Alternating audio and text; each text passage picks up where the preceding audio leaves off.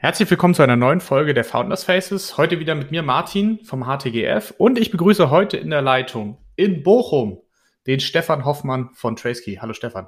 Hallo Martin.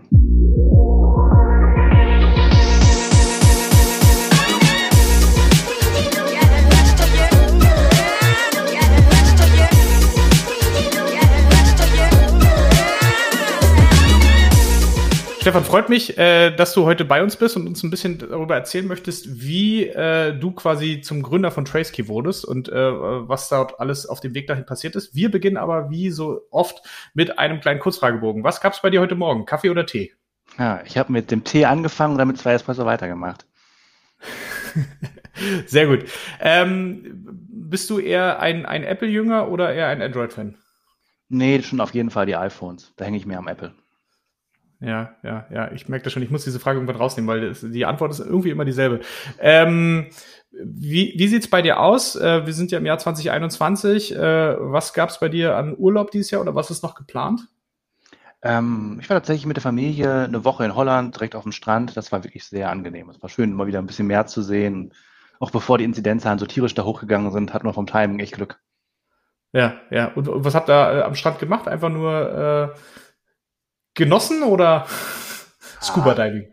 Nee, mehr so tatsächlich irgendwie schwimmen, lesen, ähm, Spiele mit den Kindern spielen, Zeit füreinander haben.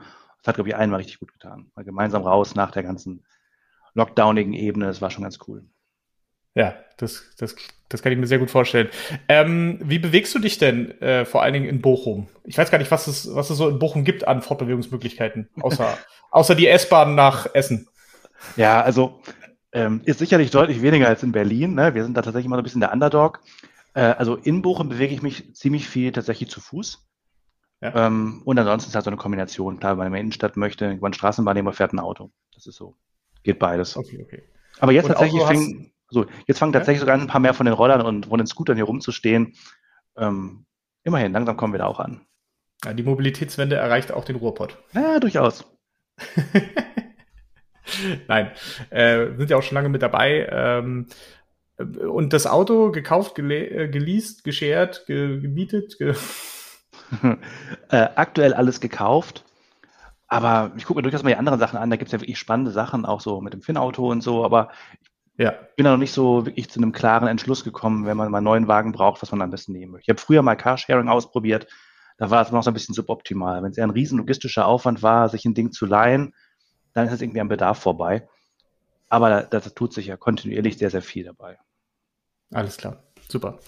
Dann danke dir dafür und dann wollen wir mal ein bisschen einsteigen in, in deinen Werdegang. Ähm, wie ist es denn dazu gekommen, dass du am Ende bei der, bei der Trace Key in Bochum gelandet bist? Da sind wir aber ganz am Ende. Du hast äh, studiert in Marburg. Mhm.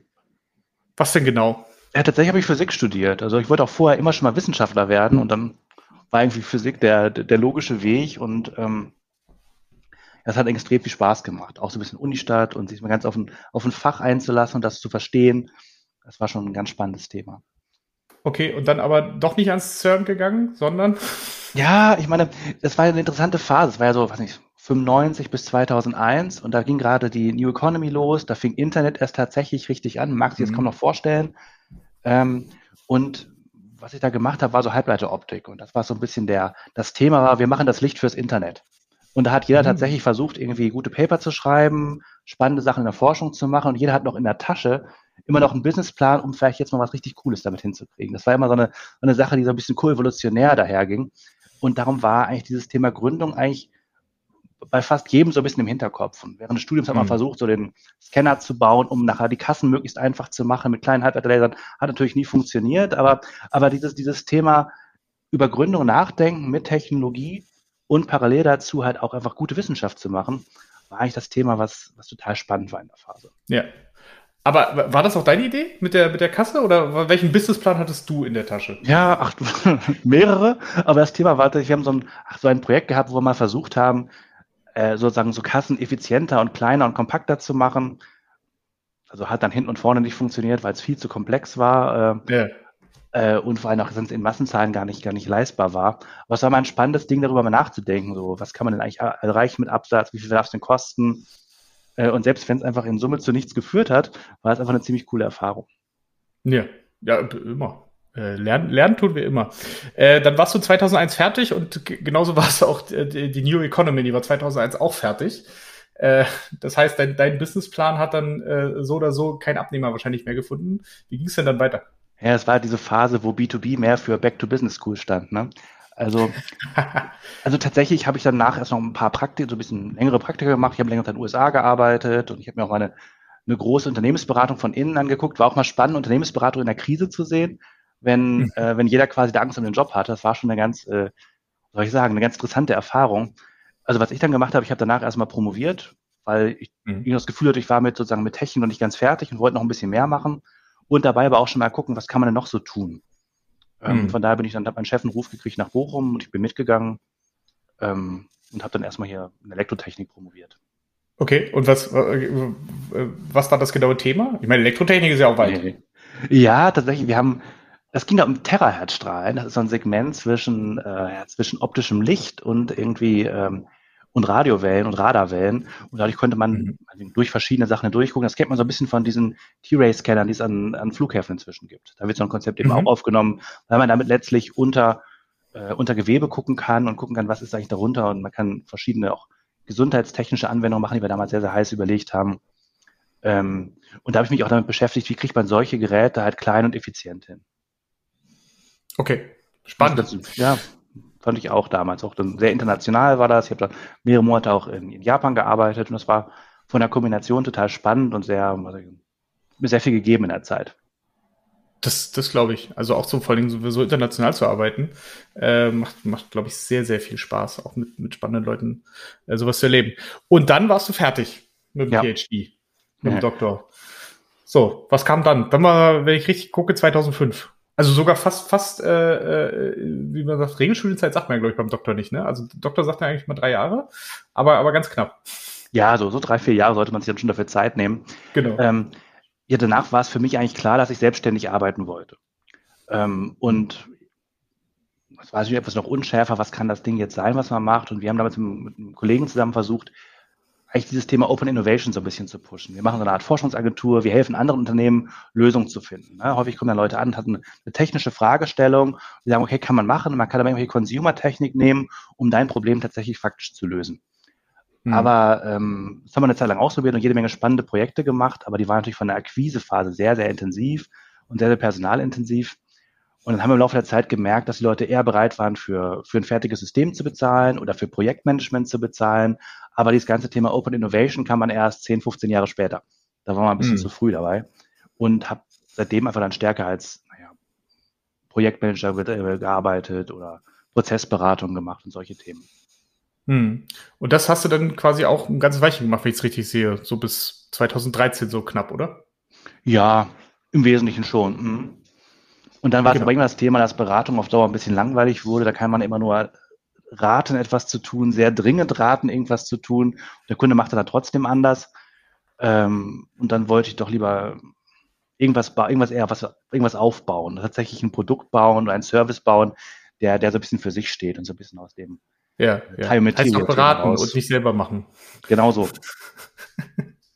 Okay, und äh, dann, ähm, jetzt äh, muss ich natürlich fragen, wie denn dieser Sch äh, Schwenk kam in Richtung Pharmaserialisierung, weil das ist ja das, was ihr heute mit Tracekey macht. Also wie kommt man über, über äh, Elektrotechnik und Open Innovation zu Pharmaserialisierung? Äh, tatsächlich habe ich dann ein Projekt gewonnen, wo es um das Thema Fälschungsschutz in der pharmazeutischen Industrie geht. Da war dieses Thema mhm. Serialisierung und Track and Trace gar nicht mal so ein großgesetztes Thema. Es ging mehr so um technische Methoden, wie man eigentlich sicherstellen kann, dass keine gefälschten Medikamente in den Markt kommen. Weil das ist äh, ein weltweites Riesenproblem, also jetzt weniger in Europa, aber doch viel, viel stärker, wenn man jetzt äh, afrikanische Märkte anguckt. Da gibt es unglaublich viel Fälschung im Markt und da haben wir halt überlegt, welche Möglichkeiten kann man finden, eben auch mit Smartphones und mit, mit einfachen Technologien, um zu erkennen, ob ein Medikament echt oder falsch ist. Mhm. Und, und über diesen Weg ähm, war dann irgendwann die Zeit reif, dass eben auch das Thema Fälschungsschutz in Pharma auch ein, Eingang in, in Gesetze und Regulatorik gefunden hat. Okay. Und äh, da, da, in, dem, in dem Projekt warst du drin und hast dann gedacht, das mache ich gleich selbst. Ja, jetzt war so ein bisschen längerer Weg. Also wir haben dann mit einem anderen Unternehmen zusammengearbeitet, die, ähm, die auch da aktiv waren und haben gesagt, okay, das kriegen wir selber auch hin und bauen einfach mal so ein System auf. was es halt ja. erlaubt, genau, auch Fälschungsschutzmechanismen zu machen. Nicht nur für Pharma, auch für andere Industrien. Äh, und so ist dann Tracekey entstanden, zusammen hier mit meinem Partner Gerhard Wenzel, der in einem, in einem ähnlichen Vorläuferunternehmen auch gearbeitet hat und dachte, okay, das kriegen wir zusammen besser hin, als die so ein bisschen kleinen Versuche, die dann vorher da waren. Genau. Und dann habt ihr, wenn ich mich recht entsinne, auch ein bisschen, ein bisschen IP aus dem großen Unternehmen mit rausgenommen und äh, seid dann aber 2013 losgelaufen unter der Prämisse, dass äh, äh, irgendwann mal äh, die Serialisierung zur Pflicht wird, nicht wahr?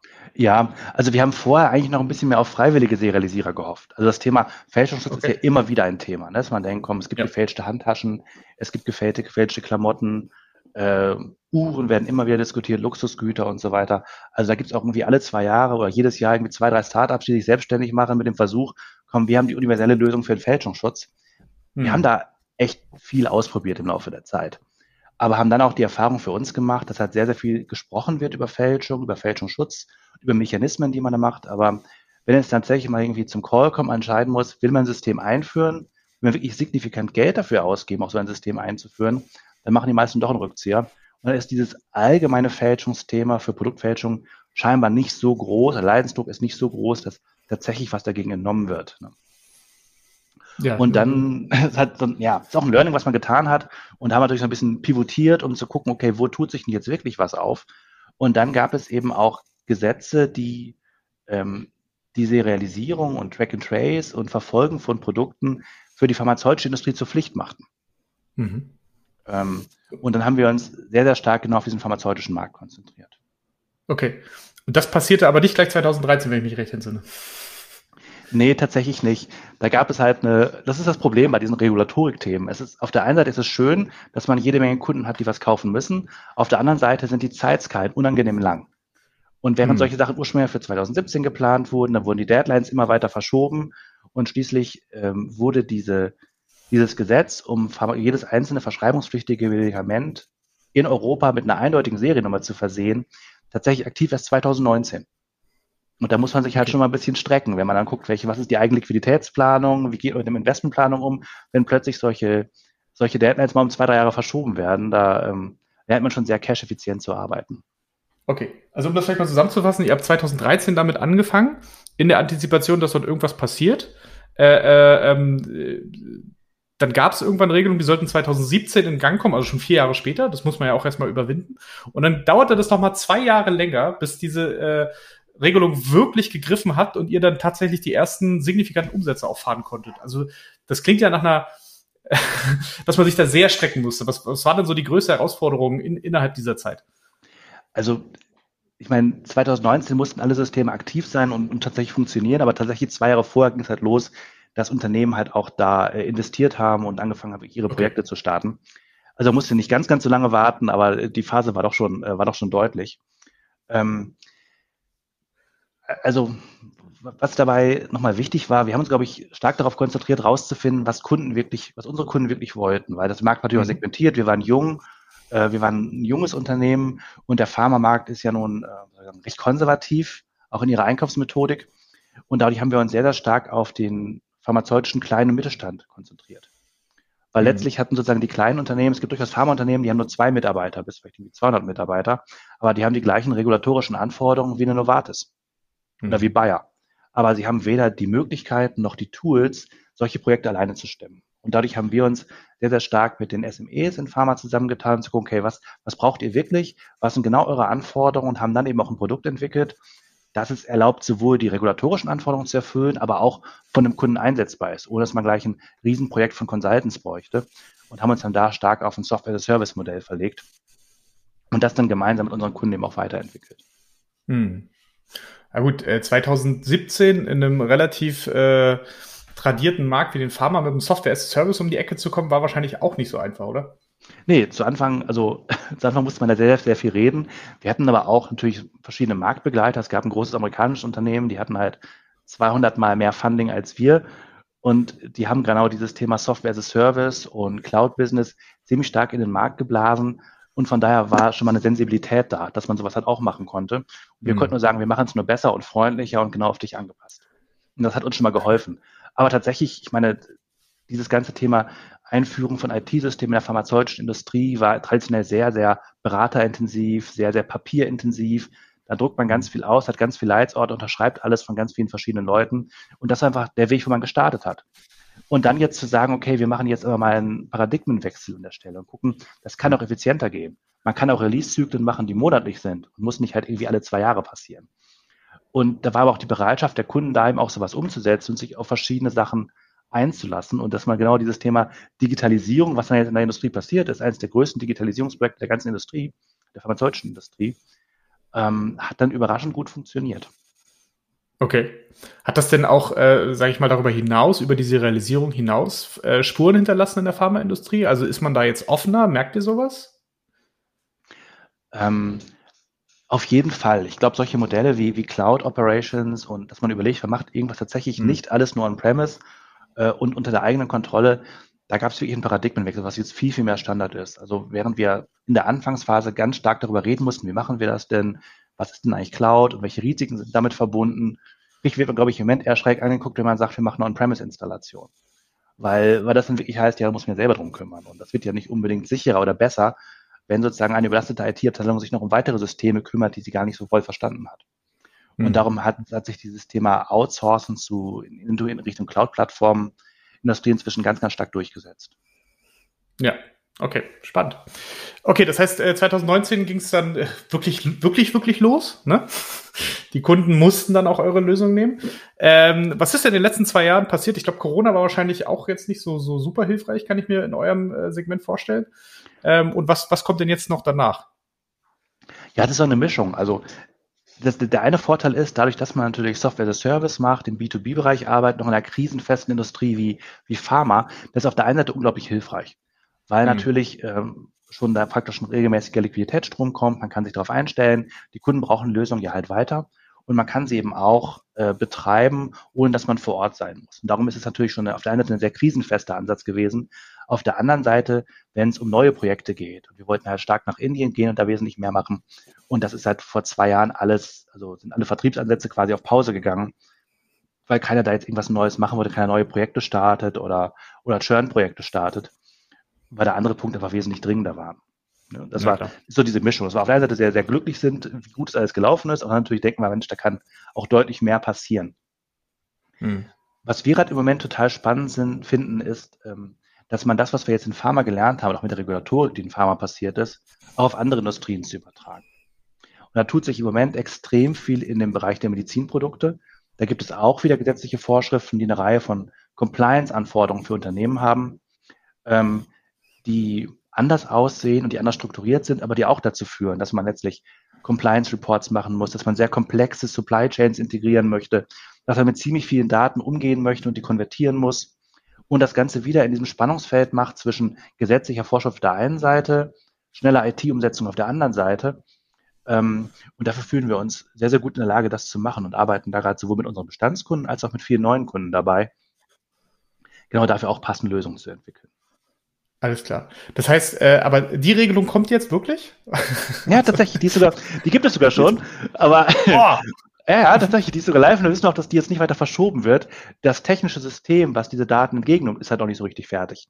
Da arbeitet die Kommission gerade ja, selber daran, okay. das zu machen und die Regeln regelmäßig zu ändern. Und es ist nicht so, in Pharma war das sozusagen auf einen Stichtag, musste jeder voll produktiv sein und hier hat man mehr so einen gleitenden Start. Okay. Ja, wobei, also, nur das so mal zu verstehen, die Regelung ist schon da, aber da, wo die Daten hinkommen, das ist noch nicht da. Es ist, wie sagt man sagen, es ist teilfunktional. okay, also man arbeitet noch dran. Es ist ein, ja, genau. ein, ein, ein, lebendes Objekt, nennen wir es mal. Ja. Ja, IT ist ja auch ein lebendes Objekt. Aber das ist, das ist zum Beispiel ein Punkt, wo man jetzt tatsächlich so Entwicklungsparadigmen, die eher so auf Agilität setzen, helfen da total. Der klassische Weg, ne, man schreibt jetzt erstmal einen Blueprint und macht jetzt noch einen Plan und plant das nochmal neuer, da kommt man mit dem Plan gar nicht weiter, wenn man nur Blueprint schreiben wird. Und darum ist es ja. eigentlich ganz gut, das wirklich immer schrittweise sich dem Thema zu nähern und auch schrittweise zu verstehen, wo jetzt eigentlich wirklich der Kundennutzen ist. Ne? Wo, an welcher Stelle braucht eigentlich jetzt Kunde Unterstützung durch ein IT-System? Zum Teil weiß er es jetzt selber noch nicht genau. Mhm. Äh, es ist nur im Moment ein diffuses Problem, was gelöst werden muss. Und darum ist halt auch wichtig, sehr, sehr früh mit, äh, mit Kunden daran zu arbeiten, genau das zu erlauben. Okay.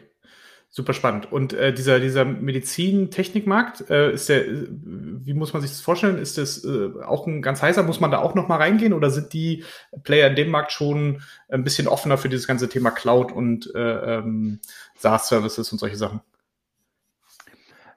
Es ist, es ist halt sehr, sehr divers. Ne? Da gibt es halt sozusagen ja, okay. ganz kleine Zwei-Mann-Unternehmen. Es gibt aber auch Unternehmen, die jetzt einfach nur internationale Großunternehmen sind. Ne? Und darum ist, halt, mhm. es, ist, es ist eine sehr, sehr diverse Struktur, die da ist. Grundsätzlich ist einfach diese, diese Bereitschaft für SaaS-Services, ähm, glaube ich, industrieweit einfach da, dass man da nicht groß dran arbeiten muss. Es ist mehr das Thema zu gucken, ähm, braucht, welche Art von, unter, welche Art von Lösung braucht man und was wie kann man auch den Kunden dazu, davon überzeugen, dass das Ganze mit EDA-Kosten zu stemmen vielleicht nicht immer die beste Möglichkeit ist. Ne? Klar, man kann viele Sachen selbst machen, man kann sich noch vielleicht nochmal Minijobber anstellen, der irgendwelche Daten so in Webformulare schreibt oder in hm. Excel-Tabellen zu pfleg, äh, pflegt, aber der Punkt ist jetzt rauszufinden, ab wann, für wann ist das okay und an welcher Stelle braucht man einfach da jetzt ein anderes System. Ja, um, um es vielleicht noch einmal plastisch zu machen, könntest du vielleicht noch mal kurz äh, erklären, weil ich ähm, ich glaube, ich kenne das auch nicht. Was, äh, wie muss ich mir da eine komplexe Supply Chain in, in, in solchen Bereichen vorstellen? Also wie viele sind denn da involviert? Äh, wie oft ändert sich denn sowas? Hm. Ähm, auch das ist sehr unterschiedlich. Weil es ist häufig so, dass es, dass es halt Unternehmen gibt, die jetzt irgendwie was wie in, in anderen Industrien Markeninhaber sind. Sie haben das Produkt, was sie unter ihrem Namen jetzt herstellen. Auf der anderen Seite gibt es aber Zulieferer, die vielleicht Vormaterialien herstellen, mit dem man umgehen muss und die da auch genau spezifiziert werden müssen oder die Produkte im Namen des anderen bereits hergestellt haben, wo man dann wieder Abgrenzungsverträge haben muss.